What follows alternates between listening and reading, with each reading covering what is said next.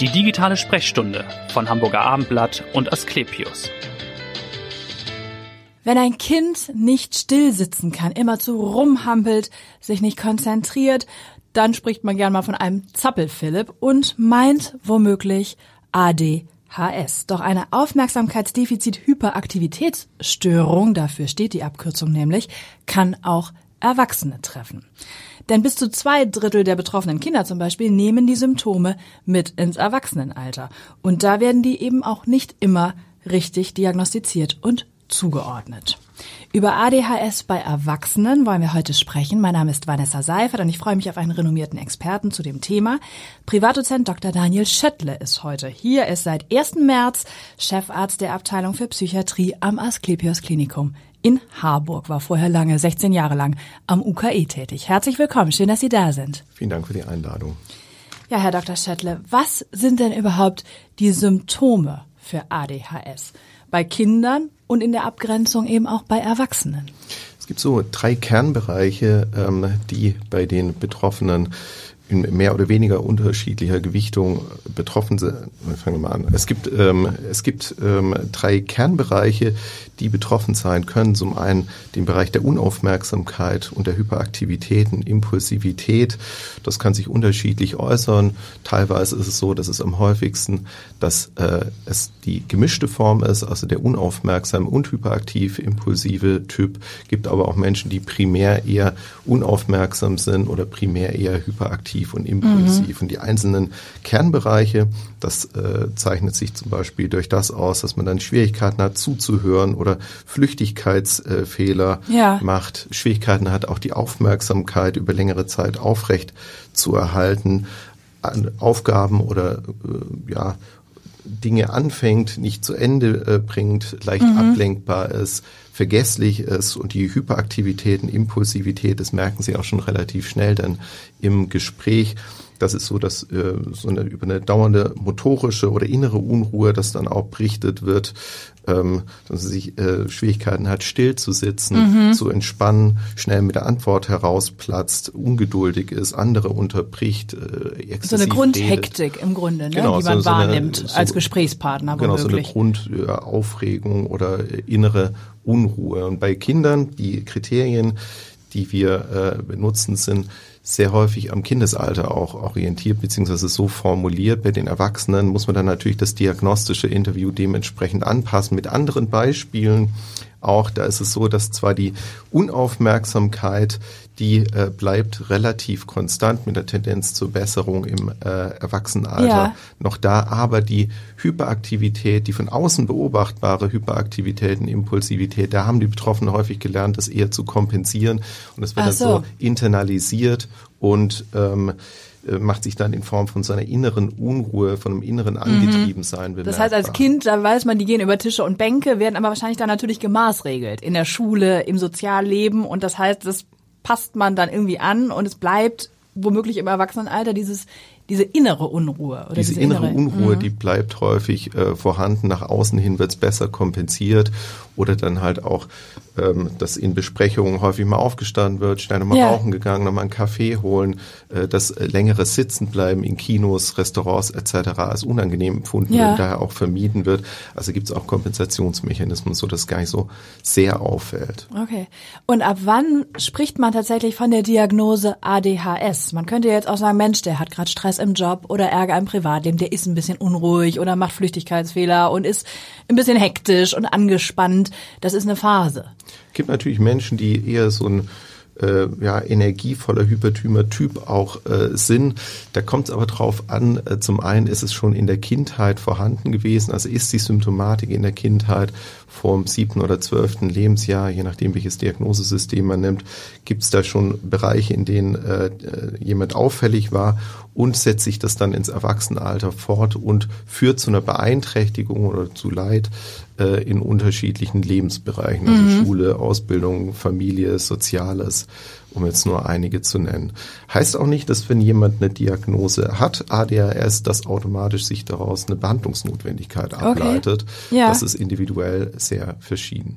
Ist es denn immer in der Kindheit schon da gewesen oder kann es sich auch tatsächlich im Erwachsenenalter entwickeln? Oder ist das sehr unwahrscheinlich? Das ist sehr unwahrscheinlich, dass jemand so gar nichts im Kindesalter hat und dann das sich später im Erwachsenenalter entwickelt. Da muss man dann nochmal genauer hingucken. Mhm. Dass es vielleicht doch eher im Rahmen von einer Persönlichkeitsstörung vorkommt oder dann Substanzkonsum etc., ja.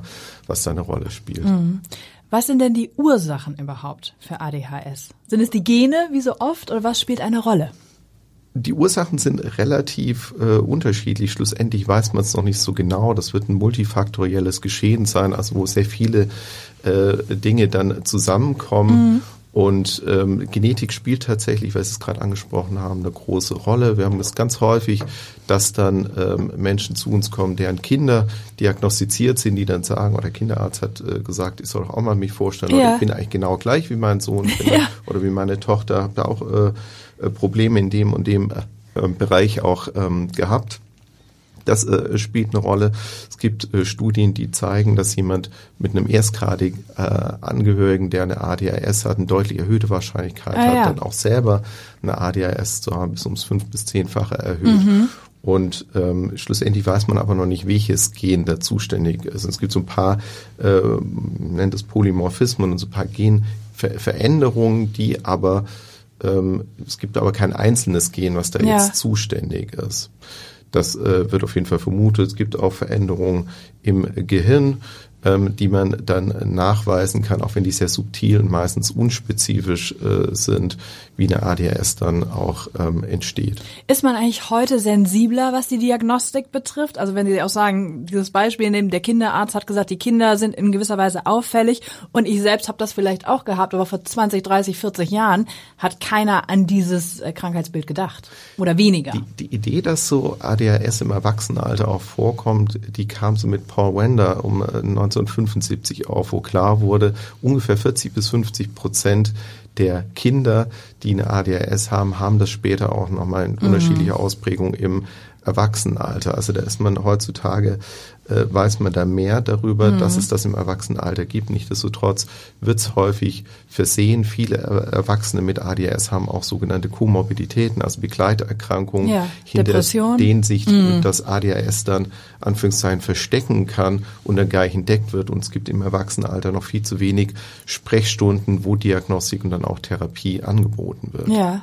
Vielleicht noch mal ganz kurz, um zu erklären, was dabei überhaupt im Körper oder im Gehirn viel mehr passiert. Können Sie das mal kurz umreißen? Im Gehirn, man geht davon aus, dass gerade in Bereichen wie dem präfrontalen Kortex gibt es so ein vorderes und ein hinteres Aufmerksamkeitssystem, das in verschiedenen Hirnbereichen es zu einer gesteigerten zum Beispiel im präfrontalen Kortex, also im vorderen Bereich an der Stirn, ähm, zu einer veränderten Dopamintransporterdichte kommt und da wird das Dopamin schneller abtransportiert, was unter anderem der vordere Bereich ähm, der für Planung, für, äh, für Motivation etc. zuständig ist und der hintere Bereich für die Konzentration, wo es dann zu Einschränkungen kommt und zu Verschiebungen im Dopamin- und mhm. Noradrenalinhaushalt. Das sind die Botenstoffe, die ähm, hierfür verantwortlich sind. Man versucht es dann durch eine Therapie, auch durch eine Medikation dementsprechend auszugleichen. Ja. Sind eigentlich mehr Männer als Frauen betroffen oder hält sich das die Waage? Gibt es darüber Erkenntnisse?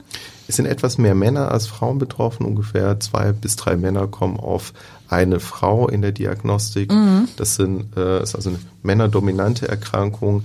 Äh, in den letzten Jahren wurde aber auch zunehmend deutlich, dass Frauen häufig das dass bei Frauen häufig das ADHS übersehen wurde Ach so. und deshalb wahrscheinlich vor allem im Erwachsenenalter mehr Frauen äh, betroffen sind, als man gemeinhin mhm. dachte, so dass sich diese äh, diese Geschlechtsunterschiede dann auch im Erwachsenenalter deutlicher angleichen. Übersehen, weil es sich dann womöglich versteckt hinter einer anderen Erkrankung. Genau, zum Beispiel, dass es für eine Borderline-Persönlichkeitsstörung dann gehalten mhm. wird, was da viele Ähnlichkeiten auch gibt oder hinter einer Depression ja. sich äh, versteckt. Sie haben eben schon die Therapie ein bisschen angesprochen, das wollen wir mal vertiefen, denn die Frage ist natürlich, wie lässt sich das behandeln? Auf unterschiedlichste Weise. Was empfohlen wird, ist erstmal eine Informationsvermittlung, eine sogenannte Psychoedukation, also dass Betroffene, aber auch deren Angehörige dann informiert werden, was ist eine ADHS, ähm, was sind die Stärken, was sind die Schwächen von ADHS, was für Möglichkeiten der Behandlung, der Selbstorganisation gibt es. Da gibt es Psychotherapien, da gibt es äh, Einzelpsychotherapien, mhm. aber auch Gruppenpsychotherapiekonzepte für eine ADHS. Ähm, was zusätzlich noch äh, hinzukommt, gerade bei einer Psychotherapie, das ist, dass sehr viele Erwachsene Begleiterkrankungen im Laufe ihrer Lebenszeit entwickelt haben und da ist eine Psychotherapie, gerade auch was zum Beispiel eine gewisse Selbstwertproblematik, die bei ja. vielen Betroffenen entsteht im Laufe des Lebens, das kann sehr hilfreich sein, da eine Psychotherapie zu machen. Dann gibt es natürlich noch die Medikation. Ja die sehr effektiv ist bei einer ADHS auch im Erwachsenenalter. Da stehen dann verschiedene Substanzen zur Verfügung. Zum einen die Stimulantien, also sowas wie Methylphenidat oder Amphetaminpräparate, das Listex-Amphetamin, aber auch Nicht-Stimulantien, äh, die jetzt nicht betäubungsmittelpflichtig sind, wie Atomoxetin, was so ein Noradrenalin-Wiederaufnahmehemmer ist. Also okay. es gibt eine ähm, Palette an äh, Medikamenten, die man da einsetzen kann und die höchst effektiv sind. Mhm. Wie lange würde man die dann nehmen? Also die Frage ist, ist man irgendwann geheilt oder ist das eine lebenslange Therapie oder kann das immer wieder kommen, natürlich ADHS in einer bestimmten Situation? Das kann man so pauschal gar nicht äh, sagen. Ähm, es gibt Menschen, die das über sehr lange Zeit einnehmen. Die allermeisten Menschen haben so einen hohen Benefit äh, von der äh, Medikation, mhm. dass sie selber ganz gute Strategien da auch entwickeln, wie sie die einnehmen. Also entweder so. manche mhm. nehmen es kontinuierlich ein, manche nehmen es dann nur bei Bedarf ein, ja. wenn sie jetzt zum Beispiel äh, ähm, viel unterwegs sind im Auto oder oder ähm, ja oder äh, Sport äh, machen oder körperlich da sehr ja. aktiv sind, nehmen es manche dann nicht ein, weil sie merken, dann äh, brauchen sie es nicht unbedingt. Andere wiederum brauchen es gerade zum Autofahren ja. oder wenn sie sich dann vor eine Excel-Tabelle setzen. Das ist sehr unterschiedlich.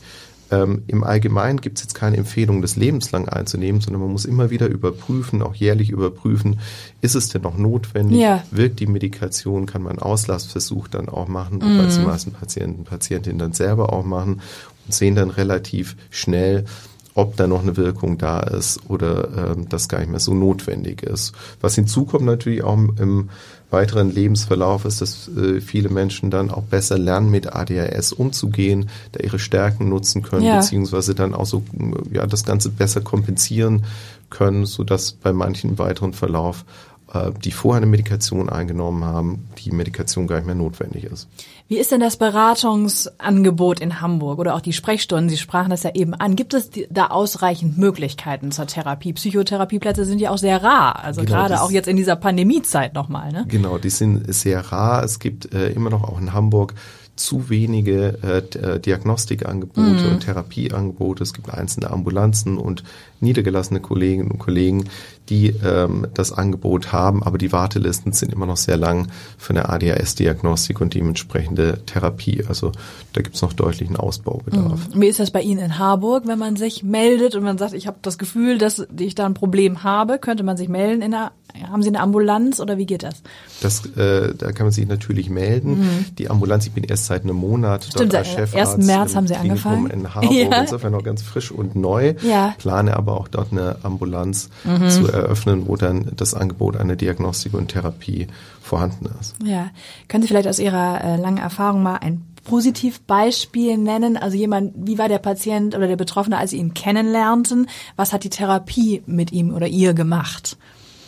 Ich hatte ähm, eine äh, Patientin, die immer wieder äh, so knapp durch die Schule kam, das Abitur dann äh, geschafft hat, hat dann zwei Studiengänge angefangen, dann äh, drei Ausbildungen immer wieder abgebrochen, weil sie ja. auch große Probleme hatte, nicht nur sich zu konzentrieren, sondern auch sich selber zu organisieren mhm. und äh, kam dann tatsächlich über eine Freundin von ihr, die selber eine ADHS hat, ähm, auf die Idee, dass bei ihr eine ADHS auch vorliegen könnte. Das hat sich dann auch bestätigt. Ja. Sie hat sich dann ähm, auch auf eine medikamentöse Behandlung eingelassen und seit zwei Jahren jetzt in einer, hat ein Studium wieder begonnen, merkt ja. einen deutlichen ähm, Effekt davon ähm, und kann sie deutlich besser organisieren, zeitlich äh, strukturieren, Aufgaben priorisieren. Also das ist äh, bei ihr war der Fokus sehr auf der Konzentrationsstörung. Ja. Und man hat das medikamentös dann, äh, dann das medikamentös eingestellt sozusagen. begleitend. Mhm.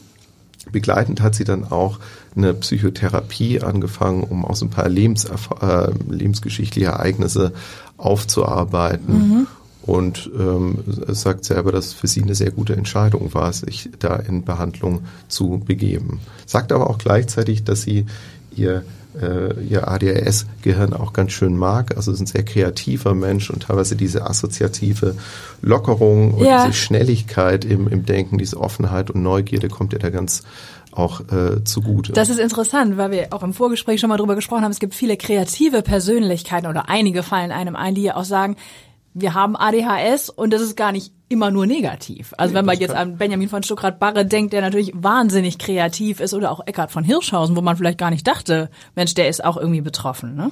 Das ist auch so der Gedanke der Neurodiversität, das ist nicht alles äh, nur eine, eine Störung und Erkrankung. Es kann zu Einschränkungen führen. Eine ADHS ist auch so, dass bei den Betroffenen Leid entsteht oder die große Probleme kriegen. Kann aber auch äh, sein, dass durch eine ADHS, wenn man jetzt zum Beispiel auch beruflich seine Nische findet, dass sich da ähm, ein großes Potenzial vorhanden ist und sich da die Stärken auch zeigen, wie ich schon genannt hatte, mit Neugierde, mit Energie, mit Begeisterungsfähigkeit, andere äh, Fähigkeit, andere zu motivieren. Also die sehr engagierte Menschen dann auch sind, wenn sie sich für ein Thema interessieren, dafür äh, brennen. Ja. Vielleicht zu Ihnen persönlich jetzt nochmal zum Abschluss. Warum sind Sie Arzt geworden und warum der Fachbereich? Ich hatte mich relativ früh tatsächlich schon für Psychiatrie interessiert, weil ich das spannend fand, zu ähm, in meiner damaligen Vorstellung zu verstehen, wie Menschen zu ticken, warum was Menschen antreibt, was äh, zu machen. Und ich finde, die Psychiatrie selber bietet eine, äh, eine Sichtweise dann ähm, auf Menschen, eine Zusammenarbeit, wo man Einblick hat in unterschiedlichste Lebensbereiche, die äh, Kultur, äh, Politik, Religion, ähm, rechtliche Angelegenheiten, die somatische Medizin äh, berücksichtigt und so ein breites äh, Spektrum bietet in der Ja. Behandlung auch äh, von Menschen, in der Zusammenarbeit mit Menschen. Daher war das für mich das Spannendste und ist es auch weiterhin das spannendste Fach, was ich mit großer Freude auch mache. Das heißt, zu Beginn des Studiums war das für Sie eigentlich schon klar, dass Sie dahin möchten. Ja, das war Ja. schon vorm Studium für mich Ach so. klar, dass ich eigentlich nur Medizin studiere. Durch eine genetische Disposition? Nein. Wer weiß. Nee, nee, es gibt keine Ärzte in der Familie. Nee, also okay. Aber ähm, das war relativ klar, dass ich das Mhm. äh, machen möchte. Interessant. Was machen Sie, wenn Sie nicht in der Klinik sind? Gut, dann müssen Sie sich gerade noch einarbeiten, sind relativ Genau. neu, natürlich noch die Momentan- Kollegen kennenlernen. Bleibt da gar nicht so viel äh, Zeit, ansonsten mache ich mich tatsächlich äh, viel mit äh, Freunden, mit meiner Familie, Klar. Ähm, koche gern, reise gerne. Das Ja. sind so die Dinge, wo ich für Ausgleich sorge. Vielen Dank, dass Sie heute da waren und so gut aufgeklärt haben über ADHS bei Erwachsenen und hören Sie gerne wieder rein in die nächste digitale Sprechstunde. Vielen Dank. Dankeschön.